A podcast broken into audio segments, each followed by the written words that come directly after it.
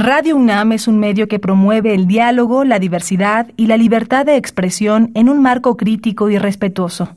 Los comentarios expresados a lo largo de su programación reflejan la opinión de quien los emite, mas no de la radiodifusora. La Facultad de Derecho de la UNAM y Radio UNAM presentan Toda sociedad requiere para su funcionamiento regirse por valores, principios, normas e instituciones. A diario escuchamos, leemos y opinamos sobre temas relacionados con la legalidad. Pero, ¿verdaderamente conocemos nuestros derechos y obligaciones? Tu participación es indispensable. Acompáñanos. Derecho a debate. En la cultura de la legalidad participamos todos. Conduce Diego Guerrero.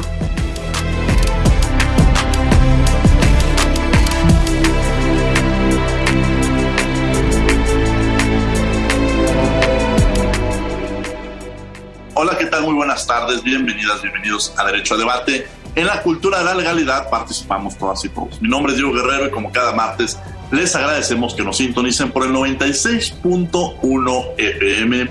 Estás en Radio UNAM. El día de hoy me acompaña la conducción, quienes son la esencia de la universidad, sus estudiantes y actual consejera universitaria, Esther García. Bienvenida a nuestra representante de los estudiantes ante el Consejo, ante el máximo órgano colegiado que tiene la Universidad Nacional Autónoma de México y además eh, deportista, que yo creo que la representación que deben tener siempre los alumnos, soy convencido de eso, son aquellos que, que se desarrollan o que se desenvuelven, estos estudiantes inquietos dentro de nuestra universidad y Esther es una de ellas. Bienvenida Esther a Derecho a Debate. Muchas gracias, maestro Diego. Igual un gustazo estar aquí en Derecho a Debate y pues poder estar festejando el Consejo Universitario y también hablar de, del deporte es uno de los temas que más me apasionan. Vamos a hablar hoy de dos de la combinación que tienes en tu vida, el derecho deportivo. ¿Qué sabes sobre ese tema para que nuestro auditorio vaya conociendo más allá? Pues bueno, hablar del derecho deportivo es sin duda conjugar, como ya bien lo dijo, el deporte y el derecho. Básicamente el derecho deportivo es un conjunto de normas que regulan la conducta del hombre en relación con el deporte y su entorno. La facultad también que deriva de las normas jurídicas deportivas, así como la parte de la ciencia del derecho que tiene por objeto de estudio las normas jurídicas vinculadas con el deporte y sus diversas manifestaciones, así como los sujetos que se encuentran en relación a todas las normas que vinculen a el derecho con el deporte. Los invitamos a que nos sigan en las redes sociales, Facebook, Instagram y Twitter como Derecho a Debate. Esther, ¿quiénes son nuestros invitados? El día de hoy nos acompaña el licenciado Farid Barker Clement. Él es profesor de la Facultad de Derecho de la UNAM y coordinador académico del Seminario Internacional de Fútbol, Derecho y Sociedad en la Facultad de Derecho de la UNAM. Asimismo, nos acompaña el maestro Ricardo Galicia Cárdenas. Él es el actual presidente de la Asociación de Abogados del Deporte, ASAD MX. Farid, querido, ¿cómo estás? Bienvenido a Derecho a Debate, que además le reconozco que gracias a él, a quien le mando un saludo en estos micrófonos, a mi hijo Emilio, este, es una, una de las nuevas adquisiciones de Pumitas. Y bueno, pues te agradezco mucho, mi querido Farid, que estés con nosotros aquí en Derecho a Debate. Al contrario, Diego, siempre muy honrado de recibir tus gentiles invitaciones. Siempre es de verdad, y lo recalco, un honor estar en los micrófonos de Radio UNAM, estar en el espacio de la Facultad de Derecho, y qué mejor que en compañía de la conducción de Esther García, que debuta, para decirlo en términos deportivos, como integrante del Consejo Universitario. Enhorabuena a ella por lo que esa distinción significa y enhorabuena al Consejo porque tendrá una integrante que, que, la, que lo enriquecerá. Siempre un placer también estar con Ricardo Galicia, con quien gracias a ti, Diego, pues ya hemos tenido oportunidad de compartir micrófonos, un auténtico conocedor de los temas del derecho deportivo y aprovecho para agradecer también todas las atenciones y la eh, permanente disposición de Renata Díaz Conti para poder haber llevado a cabo este programa y por lo que toca a esa alusión inmerecida eh, Diego, ha sido un placer poder acompañar a la familia Guerrero a ese acercamiento de Emilio a, la Asociación Civil Pumitas. Creo que los hechos asiagos que vimos el sábado pasado en el estadio de Querétaro, créeme, lo digo no porque estés aquí presente, lo digo ahora públicamente, me hicieron pensar en Emilio y en toda esa generación. que los hechos violentos alejan desafortunadamente a la, a la niñez de algo que todos nosotros vivimos, que es el placer del deporte desde la infancia. Muchas gracias, Farid. Y nos acompaña también mi estimado Ricardo Galicia, gran amigo, compañero, colaborador en diversos espacios. Ricardo, bienvenido a Derecho a Debate. Diego, ¿cómo estás? Qué gustazo como siempre saludarte y por supuesto compartir micrófonos con, con gente tan, tan profesional y tan apasionada de, de, esto que es el deporte, ¿no? Que nos encanta. Farid, Esther, he tenido el gusto de, de, de, compartir alguna vez foros y micrófonos con ustedes y creo que si hay un común denominador entre los, entre los cuatro este día es pues este amor por el derecho y el deporte, ¿no? Siempre he dicho que es una, es una alegría, una bendición poder eh, dedicarte a tu profesión y, y además pues trabajar o vivir de tu, de tu pasión, como lo es el deporte. Entonces, eh, un gustazo estar el día, el día de hoy con todos ustedes y, va a ser un gran programa, estoy seguro. A mí quiero eh, comentar que incluso tanto Ricardo como Farid me llevaron a conocer el mundo de los eh, abogados interesados en el deporte. Yo no, yo era muy escéptico en imaginar cuántas eran y tanto en el diplomado como en el seminario ha sido impresionante la recepción que se ha tenido en cada uno de ellos. Y me gustaría empezar precisamente contigo, Farid, preguntándote esta relación o cómo se relacionan el deporte y el derecho. Y de alguna manera, sobre todo a quienes están estudiando derecho, que encuentren, generalmente encontramos como penal, civil, mercantil, sin ofender a mis compañeros, colegas que se dedican a esas ramas, pero eh, a veces encontrar este otro camino que es el derecho al deporte. Yo diría, Diego, que hay eh, dos puntos de cruce entre el derecho y el derecho deportivo. El primero, que más es el primero en aparecer en la historia y el vínculo más evidente, es que todos los deportes son actividades reglamentadas. Es decir, los juegos son conjuntos de reglas. Un gol, una falta, se determinan a raíz de que existe una regla que así los califica. Ese es el punto de cruce más evidente y creo que el deporte ofrece a todas las personas, se dediquen finalmente al derecho o no, a todos los individuos, un contacto con una actividad normada. Digamos, para el niño, para el infante, es un primer contacto con las reglas. Ahora bien, lo que interesa ya en estricto como derecho deportivo es un, eh, una normatividad deudora de un hecho concreto que es la conversión del deporte en una actividad que dio lugar a toda una industria. Es decir, tanto lo que se conoce como deporte amateur, que es el deporte que se practica, por ejemplo, en los Juegos Olímpicos o en los Juegos Panamericanos, no obstante que ya los deportistas reciben emolumentos por concepto de patrocinios y por algunas otras vías de financiamiento, esos deportistas no son propiamente trabajadores asalariados. Ahora bien, el deporte profesional, entiéndase, el fútbol, que es de alcance universal, o algunas otras expresiones deportivas profesionales eh, más regionales o más focalizadas en ciertas, en ciertas zonas del mundo, como por ejemplo el fútbol americano en los Estados Unidos, el béisbol, el básquetbol en la, misma Unión Americana, o algunos deportes, por ejemplo, como el cricket en Australia. En fin, eh, todos esos deportes han dado lugar a toda una industria. Y lo que ha potenciado esa industria, además, es la irrupción de los medios de comunicación, la televisión en los años 60, la televisión a color en los años 70, y bueno, eh, hoy en día también las redes sociales e Internet que están ofreciendo permanentemente contenidos de carácter deportivo. En la medida en la que el deporte se convirtió en una actividad profesional y esa profesionalización dio lugar a una industria y esa industria además se mediatizó con un alcance hasta cada rincón del orbe, bueno, pues nace en paralelo toda una normatividad, alguna de carácter público, o sea, surgida de congresos, surgida de eh, los estados nacionales, y otra, y, en esto eh, Ricardo Galicia es un auténtico conocedor, una normatividad de carácter privado, surgida de federaciones, surgida de asociaciones, pero que termina teniendo una eficacia normativa, es decir, es la que de manera efectiva regula el funcionamiento de la industria del deporte en el mundo. Gracias, Farid. Ricardo, me gustaría que nos platicaras a grosso modo cuál es la situación actual del derecho al deporte en México y cuáles han sido los avances más significativos que hemos tenido en los últimos años.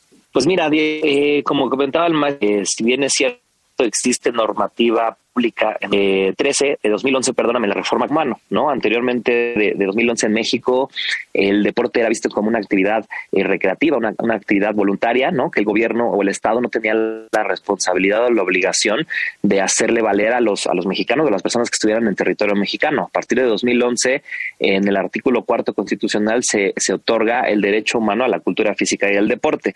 De ahí se desprende la ley que actualmente rige al deporte mexicano, el deporte nacional, que la Ley General de Cultura Física y Deporte, que se promulga en 2013 y que obviamente contempla eh, pues los distintos organismos y, órganos jurisdiccionales que van a delimitar el, el, accionar jurídico del deporte nacional, ¿no? Esto sin dejar de lado, obviamente, que en todo momento y, y, y siempre respetando pues las normativas internacionales, como comentaba Farida hace un momento, que se tienen que respetar eh, de las federaciones internacionales que el deporte corresponda.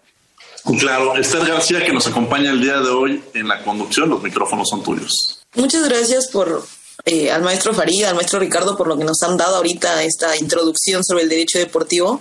A mí me gustaría preguntarle al maestro Farid, ¿qué tan cierto es esta parte de que no existe futuro para el derecho deportivo, para dedicarte a aquello pues que te apasiona, al menos aquí en el contexto eh, en México?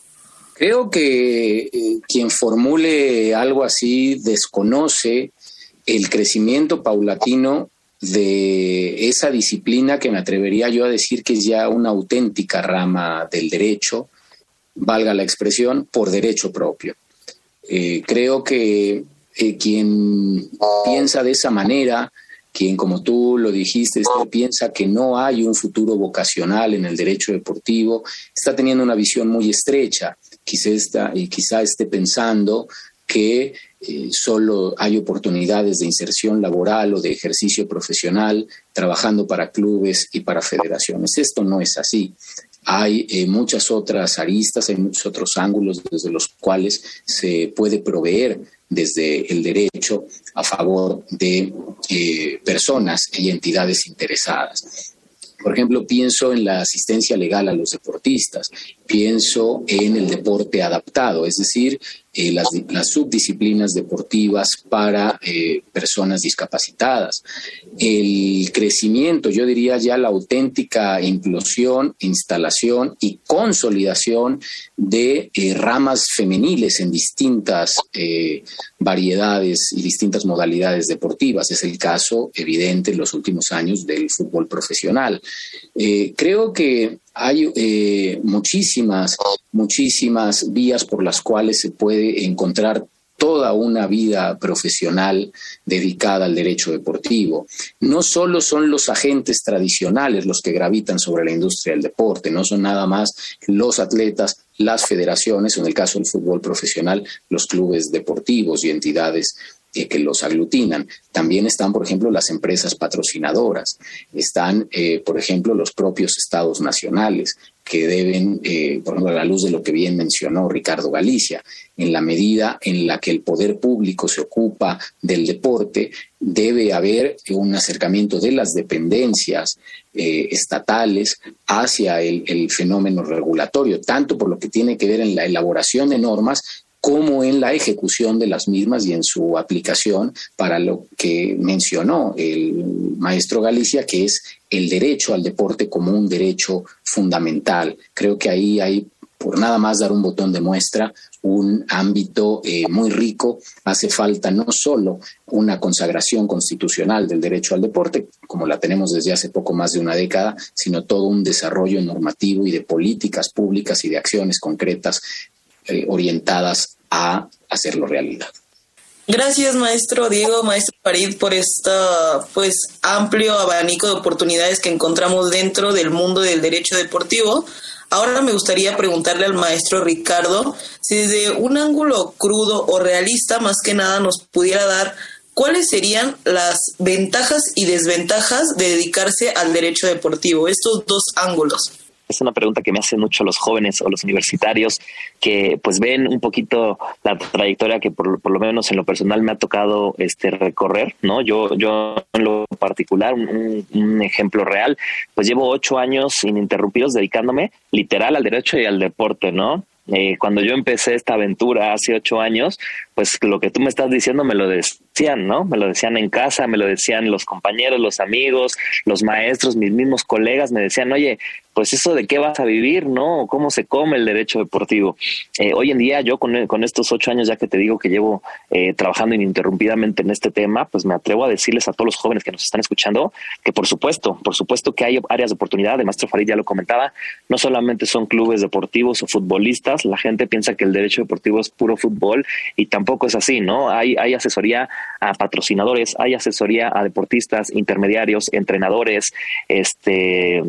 Eh, en fin, ligas, clubes, eh, federaciones, en fin, hay una amplia gama de oportunidades para poder dedicarse en este tema, ¿no? Y, y cuáles me dices, si tú me preguntas, cuál es un punto en contra, uno de los puntos en contra que yo siempre he, señalado y que yo creo que es tarde o temprano tendremos que modificar es, eh, pues a veces las pocas oportunidades de capacitación en esta materia, ¿no? Eh, vemos hoy en día en México no existe ninguna universidad que tenga de tronco común la materia de derecho deportivo. No existe en México que eh, dentro de la, de, la, de la materia de derecho como licenciatura den una materia de derecho deportivo. Tenemos que estar haciendo esfuerzos aislados, creando diplomados o cursos de especialización, pero no, no de, tronco común que los abogados desde sus inicios y sus raíces conozcan esta materia, ¿no? Cuando en España, en Europa, en Italia, pues hay maestrías y doctorados en este tema, ¿no? En Latinoamérica, no solamente en México, existe un rezago importante eh, respecto a lo que se trabaja en Europa y creo que es hacia donde tenemos que ir apuntando, ¿no? La profesionalización de la materia, eh, que la, gente y los alumnos lo conozcan y después de ahí, pues empezar a, generar ese ejército de abogados deportivos que, tanto necesita nuestro país, ¿no? bueno, como me dijiste también la pregunta, Esther, eh, bueno, ustedes deben saber que Esther eh, se dedica a la lucha y eso es regularmente un uno contra uno, pero aquí ya nos, nos puso a los, a los dos, a, Ricardo y a mí. Así que eh, hago mía también la, la pregunta, Esther. A ver, creo que esto nos tenemos que preguntar también como comunidad de la Facultad de Derecho. Eh, cuando tú preguntas sobre ventajas o desventajas del ejercicio profesional eh, en la rama del derecho deportivo, creo que el estudiantado debe ampliar su horizonte de visión y no encasillarse en los derroteros de ejercicio profesional tradicionales, léase derecho civil, derecho penal, sea derecho administrativo. En las últimas décadas hemos visto la erupción, por ejemplo, del derecho energético, del derecho de las telecomunicaciones, eh, por no hablar del derecho ambiental, eh, por no hablar eh, también, por ejemplo, de, subramas novedosas, los concursos mercantiles, etcétera. El derecho electoral, por ejemplo, a raíz del, periplo democratizador que ha descrito el país. Creo que para incursionar en ramas que se piensan por momentos jóvenes o incipientes, lo que hay que tener es más que un sentido del riesgo, como por ejemplo ya nos dijo eh, Ricardo Galicia que lo tuvo hace ocho años, creo que lo que hay que tener es, es una ansia de explorar y pensar que esas ramas, como las que acabo de aludir, que paulatinamente se han ido desarrollando y se han ido instalando, pues lo que tuvo que haber fueron algunos valientes que al inicio se atrevieron a dar los primeros pasos. Yo diría que ya el derecho deportivo no está en una fase germinal, está en una fase de franco crecimiento y de franco desarrollo. Y creo que este año, 2022, va a ser una buena prueba de ello. A finales de este año habrá una Copa del Mundo y no quiero caer en lo que ya bien implícitamente criticó el maestro Galicia, que es pensar que el deporte se agota en el fútbol, pero sin duda es el deporte de mayor alcance en el mundo, el que concita mayor atención eh, mediática global. Y ahí vamos a ver cómo en un evento de esta magnitud, como es una Copa del Mundo, van a converger un sinfín de relaciones jurídicas, desde las de tipo comercial, las que pasan por cuestiones de seguridad nacional, las que pasan, entre otras cosas, por eh, la situación laboral de los eh, futbolistas que van a participar en ese certamen, los derechos humanos, hay incluso serios señalamientos hacia Qatar como un país que tiene un déficit en el cumplimiento de derechos humanos. Creo que eh, la realización de la Copa del Mundo, para no hablar más en este programa, le puede ofrecer a las y los jóvenes que nos están escuchando eh, un pulso muy claro de las dimensiones y de las implicaciones que gravitan sobre el deporte y de la necesidad de conocer su regulación y eventualmente de dedicar la vida a ello. ¿Por qué no? Interesante esta, esta respuesta, además complementaria sobre conocer y reconocer estas diferencias. Eh, recuerda, estamos en Derecho a Debate, en Radio UNAM 96.1 FM.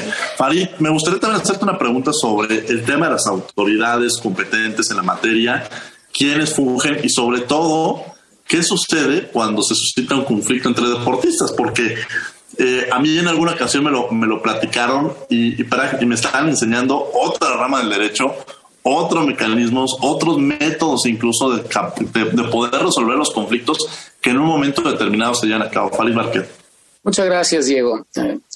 En el caso de México, el entramado de autoridades públicas es ciertamente extraño y además se aparta de los usos de otros países. Eh, en México, para decirlo primero en términos generales, no ha, no ha habido un involucramiento directo del poder público en el deporte. Eh, México es un país que, a diferencia de otros, no tiene una Secretaría de Estado abocada al deporte. En otros países existen los ministerios del deporte o las secretarías del deporte. En México no es así. La Comisión Nacional del Deporte está sectorizada dentro de la Secretaría de Educación Pública. Desde luego que hay una evidente imbricación entre deporte y educación. Eh, el deporte puede entenderse como un factor coadyuvante a favor de, del crecimiento y de la formación de la persona. Eh, tiene desde luego un componente educativo, pero no se le ha dado propiamente una autonomía en ese sentido. Ese es un primer paso. La Comisión Nacional del Deporte y digamos su jerarquía eh, como eh, entidad pública. Segundo, en México tampoco hay un involucramiento del poder público en el deporte profesional. y en casi la inmensa mayoría de las disciplinas deportivas lo que ha hecho el Estado es delegar en federaciones, en asociaciones, tanto la organización como la reglamentación y en general eh, toda eh, lo, que supone llevar la marcha de esas disciplinas. lo ha ilustrado muy bien el, el maestro Galicia una muy importante reforma constitucional en el año 2011 le dio asidero en, en, la Carta Fundamental al deporte como un derecho humano y de ello se desprendió una legislación que es la Ley General de Cultura Física y Deporte que entra en vigor dos años después, en el año 2013. Ahí creo que se puede advertir muy bien cómo esa Ley General de Cultura Física y Deporte eh, se orienta por sobre todo a eh, el fomento de la actividad física, que claro, supone un despliegue del cuerpo, pero no en todos los casos califica como deporte. Por ejemplo, lo que hemos visto, no estoy, no estoy tildándolo de moda, pero sí podemos decir que ha habido una implosión de personas que salen a la calle a correr, los famosos runners, ¿no? Bueno, eso no eh, califica propiamente como deporte. Pero vemos cómo el Estado, por ejemplo, en esta Ley General de Cultura Física y Deporte, digamos, se contrae y no entra a la regulación del deporte profesional. Digamos, ahí es donde opera esta suerte de delegación a favor de eh, federaciones y de asociaciones. Creo que México tiene un arreglo institucional ciertamente extraño y que a mí me parece en muchos sentidos deficitario, equívoco. De ahí que creo tanto el desarrollo del deporte en competencias internacionales, que no arrojan los resultados más halagüeños, como también problemas de salud pública que tienen que ver con enfermedades crónicas, etcétera, creo que son en algún sentido resultados no favorables que tienen que ver con una normatividad que, insisto, me parece equívoca y que no está siendo suficiente para eh, que haya resultados sociales plausibles. Muchas gracias, Alex. Yo quiero platicar también contigo en esta relación que cómo ha influido el deporte en tu vida personal, en tu vida académica eh, por qué invitar incluso a los estudiantes en un momento determinado. Yo soy convencido de que de alguna manera te permite un tema de disciplina, un tema de responsabilidad, un tema de ser equipo, eh, más allá, incluso ahora que teníamos la plática este, con Pumbitas, pues el mensaje más que hacerlo a la competencia era que sean felices y construir un trabajo en equipo y generar incluso a los futuros profesionistas al ser eh, parte de la Universidad Nacional Autónoma de México. ¿Cómo ha influido el tema del deporte y cómo lo has sabido relacionar incluso con tu vida eh, de estudiante de Derecho?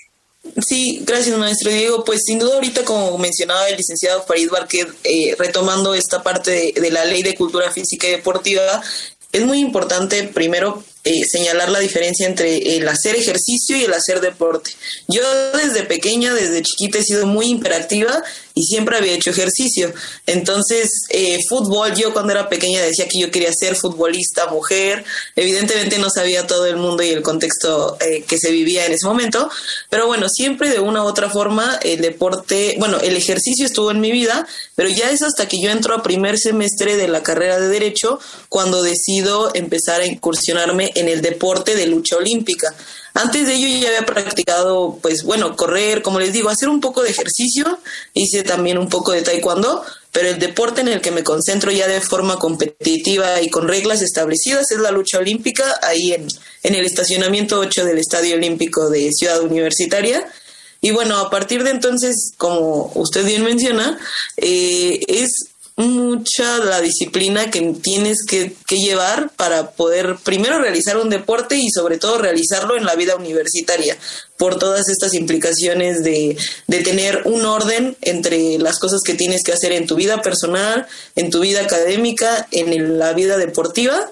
Y pues sin duda, yo así siempre lo digo, el deporte cambió mi vida porque me dio otra perspectiva, me, me dio otros ojos y sobre todo me dio la oportunidad de viajar, de conocer más a México, de tener experiencias, híjole, o sea, experiencias que, que aunque las cuentes, no podrían transportarse hasta que las vivas. Esa emoción de poder representar a tu universidad en otros estados fue algo maravilloso, te da obviamente una identidad con tu comunidad y más aún poder eh, ganar medallas, como yo siempre lo he dicho, yo soy la que anduve ahí agarrándome del chongo en el colchón olímpico, pero pues finalmente son medallas que nos representan a todas y a todos. En el medallero aparece la UNAM, no aparece Esther, no aparece las horas de entrenamiento. Y eso es lo que a mí más me llena y lo que sin duda hace que pues que pueda regresarle un poquito a mi universidad desde el deporte o ahora desde el consejo.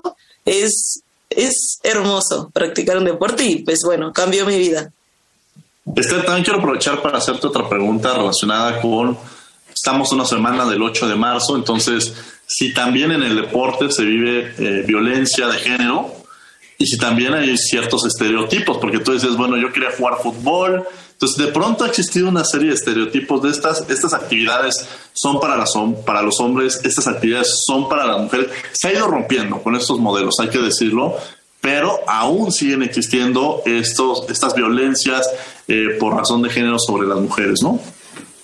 Sí, sin duda, como pudimos observarlo la semana pasada, esta visibilización de, eh, pues de, las violencias que existen hacia las mujeres, sin duda el campo deportivo no es la excepción, porque dentro del deporte también se observan que hay muchos estereotipos de género hacia las mujeres y que existe todavía discriminación, inclusive para dedicarte al deporte que a ti más plenamente te haga sentir.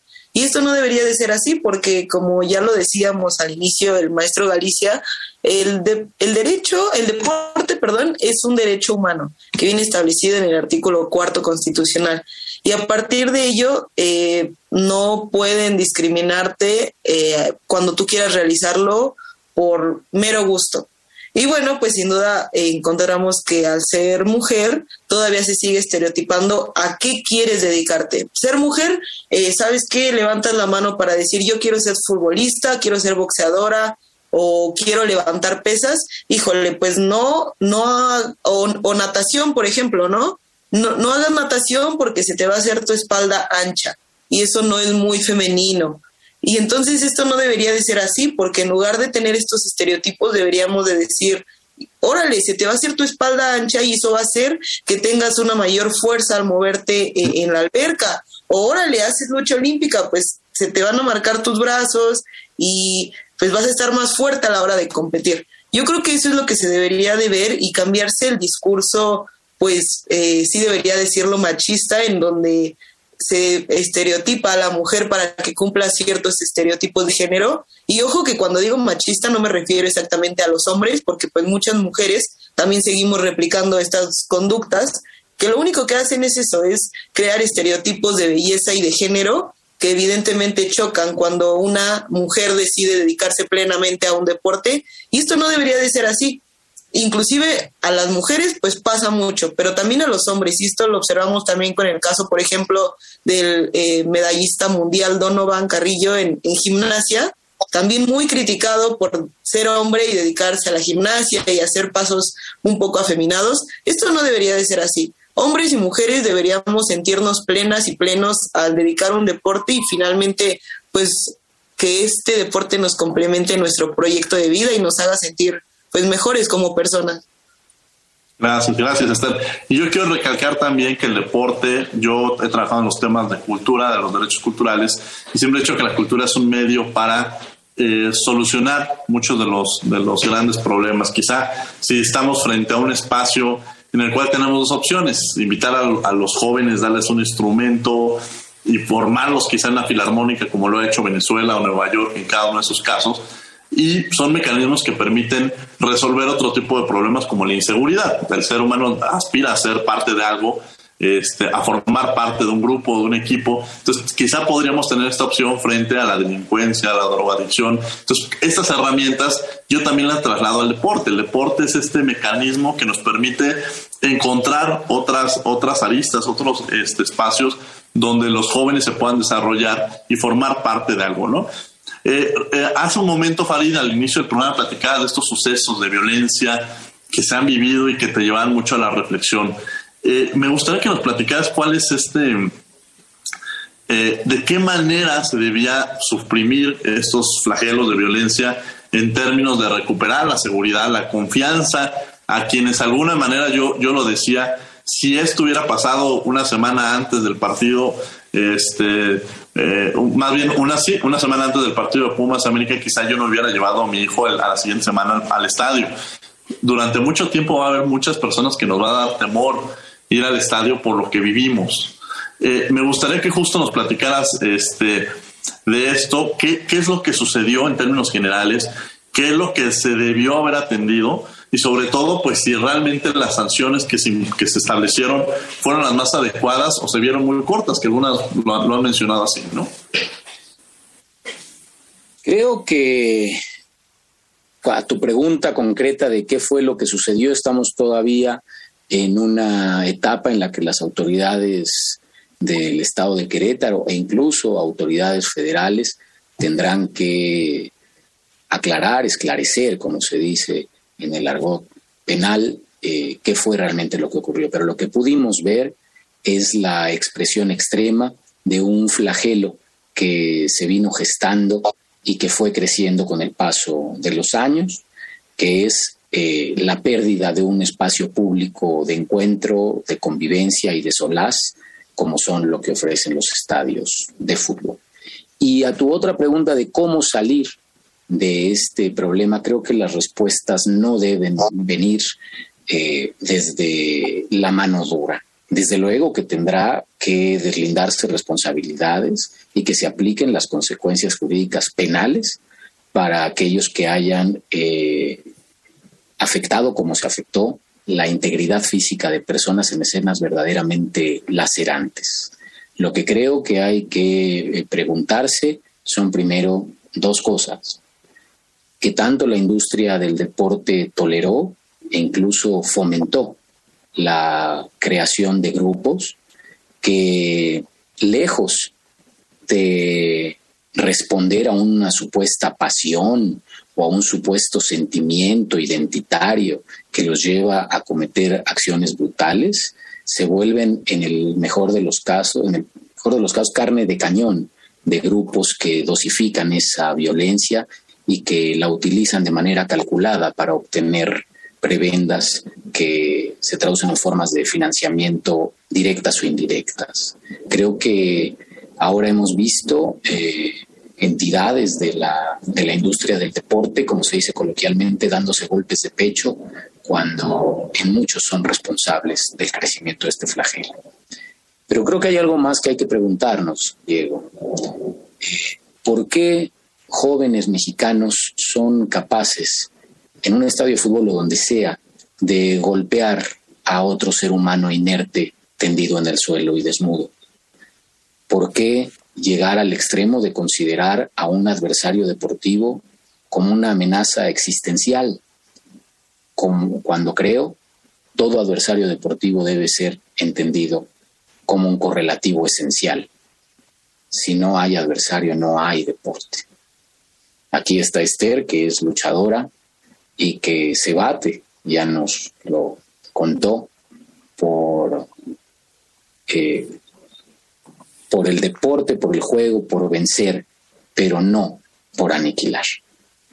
Entonces me parece que lo que vimos el sábado también es una expresión de una violencia que está íncita en la sociedad mexicana, que está teniendo expresiones dolorosísimas, terribles, eh, como hemos visto en, sucesos recientes en Atlisco, en Michoacán, en, en fin, prácticamente en todo el territorio nacional. Creo que ahí hay mucho que hacer. Y aquí lo, lo vinculo con lo que tú comentabas de los derechos culturales. Tú hablabas de que se, podía, se podrían replicar en el ámbito del deporte estas buenas prácticas en materia de acceso a derechos culturales. Tú lo, lo mencionabas a propósito de la música, por ejemplo.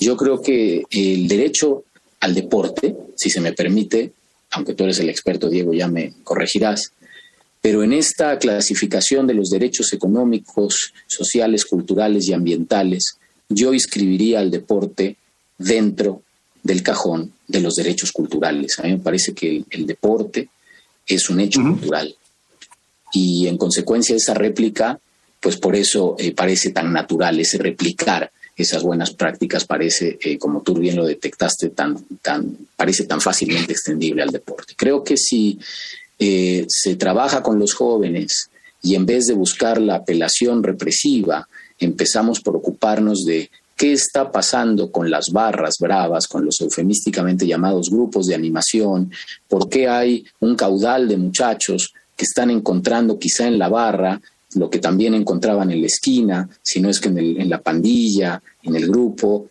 Eh, me parece que hay una, una, una línea de continuidad que lo que nos arroja es un grave, grave deterioro de la convivencia en el país, como dicen algunos académicos, una ruptura del tejido social.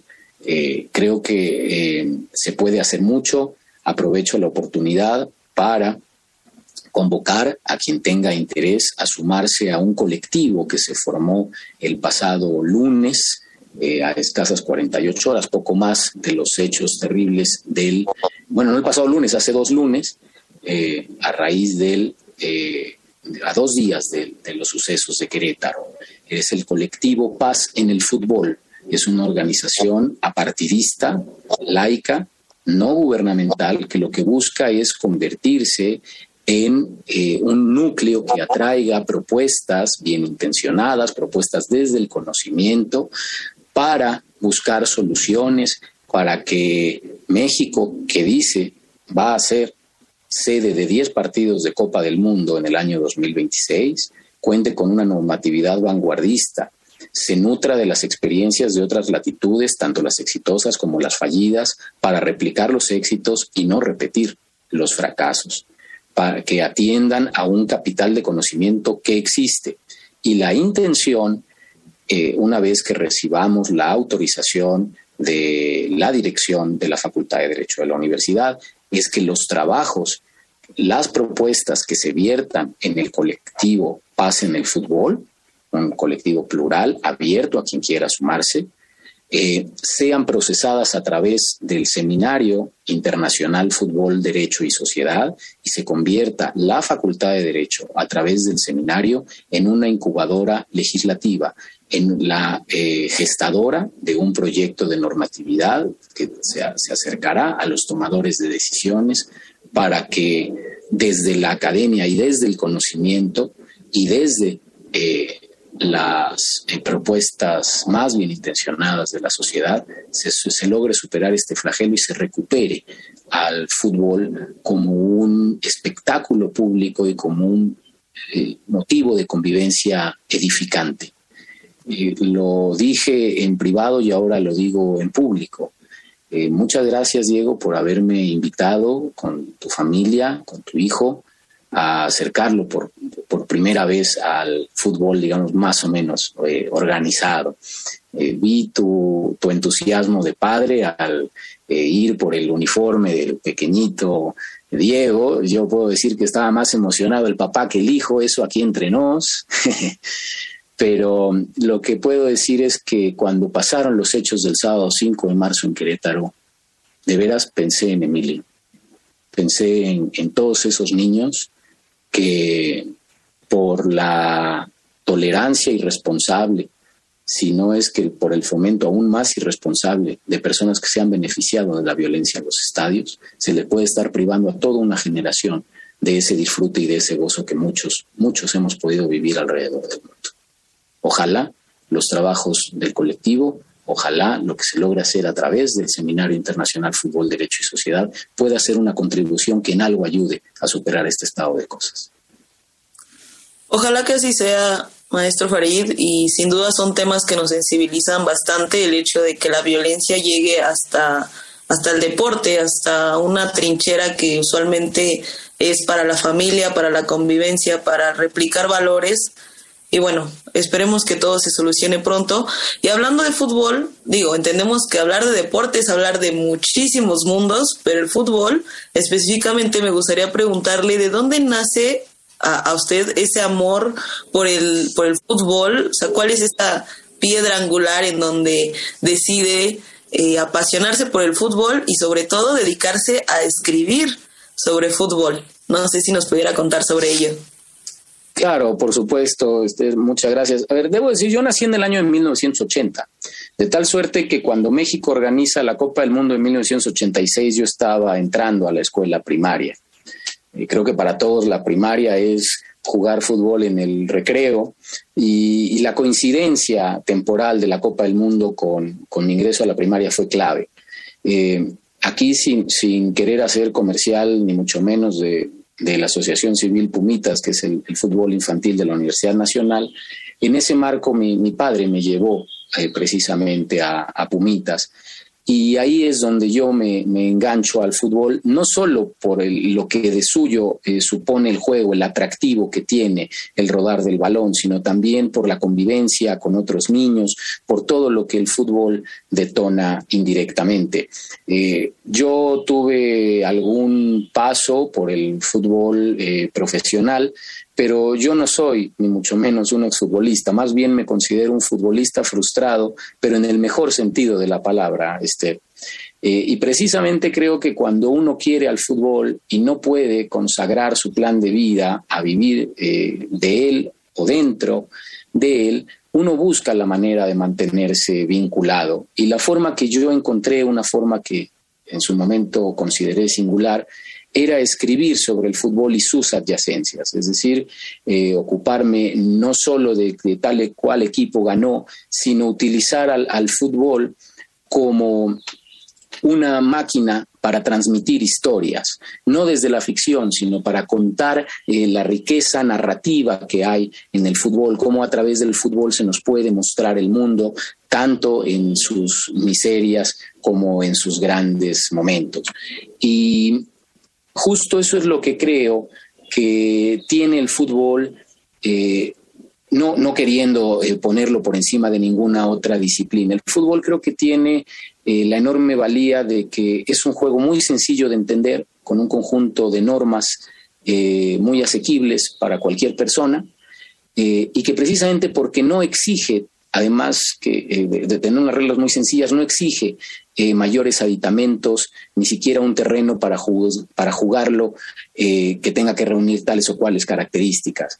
Creo que la sencillez de sus reglas y lo poco que se requiere para jugarlo es lo que explica su universalidad tampoco reclama que quienes lo practiquen tengan que tener tales condiciones de estatura o de fuerza, eh, de tal suerte que todos los biotipos de la humanidad cabemos ahí.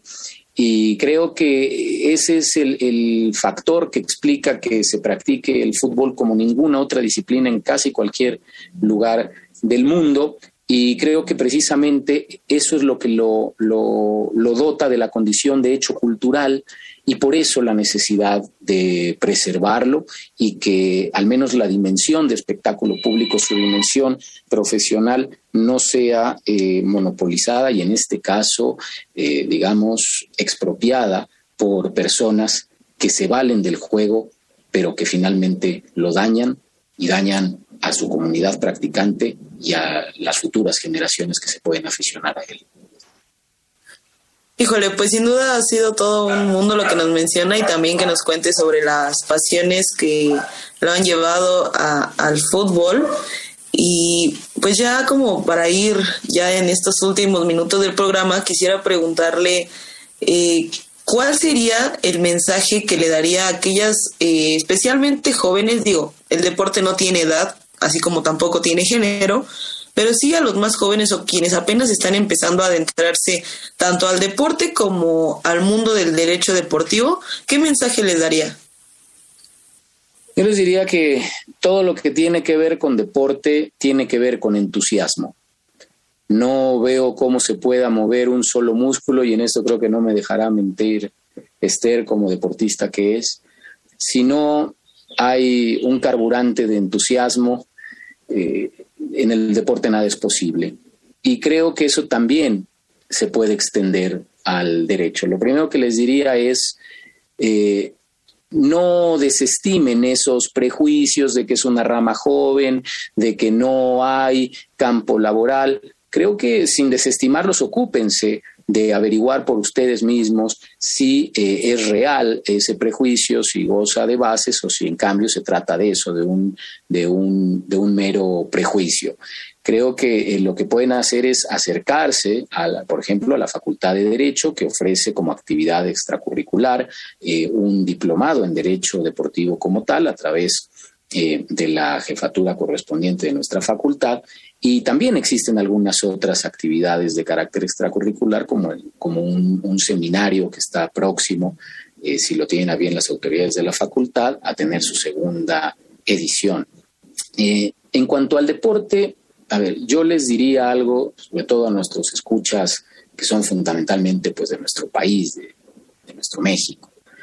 Eh, en México existe sí una disposición constitucional que dice que hay un derecho al deporte pero lamentablemente el derecho al deporte supone costos. Aun cuando el Estado ha dispuesto instalaciones públicas, sabemos que muchas veces se exigen cobros o bien están, eh, digamos, concesionadas esas instalaciones a particulares. De ahí que muchas personas que no tienen las condiciones materiales, las condiciones económicas para sufragar esos gastos, pues se ven impedidas de ejercer de manera efectiva el derecho al deporte. Creo que, eh, como en tantas cosas en la vida, el deporte, salvo los deportes individuales, es una cuestión de equipo y es una cuestión de conjunto. Yo les diría, acérquense, acérquense a su eh, alcaldía, acérquense a su municipio. Hoy Internet es una magnífica herramienta para averiguar qué deportivos hay, cuál es su inquietud y encontrarán siempre, eh, créanme, una persona que tiene eh, esa misma inclinación y es una, eh, es una cuestión de sumar. por lo que a mí respecta, con todo gusto pueden a mí localizarme por lo quienes tengan interés en dedicarse al derecho deportivo en el correo institucional que me ha facilitado la Facultad de Derecho, que es fariz .mx es una dirección de correo institucional y quienes tengan intención de incursionar en el derecho deportivo, yo con todo gusto eh, puedo servir como eh, vía de transmisión para acercarlos eh, con, quienes puedan hacer sintonía, sinergia, como se dice, en algún interés de tipo profesional. farida.derecho.unam.mx. Vamos a escuchar Descubriendo tus derechos y regresamos a los micrófonos de Radio UNAM. Nos quedamos con esta, ya nos dio sus datos Farid, pero vamos de regreso a la última y nos vamos. No se vayan. Descubriendo tus derechos. Derecho al libre desarrollo de la personalidad. Toda persona tiene derecho a elegir en forma libre y autónoma su proyecto de vida sin coacción ni controles injustificados. Esto con el fin de cumplir sus metas de acuerdo con sus valores, ideas, expectativas, gustos y demás. Estos aspectos son parte de la forma en que una persona desea proyectarse y vivir su vida, siempre que no vulnere los derechos de las demás personas. Escuchas Derecho a Debate.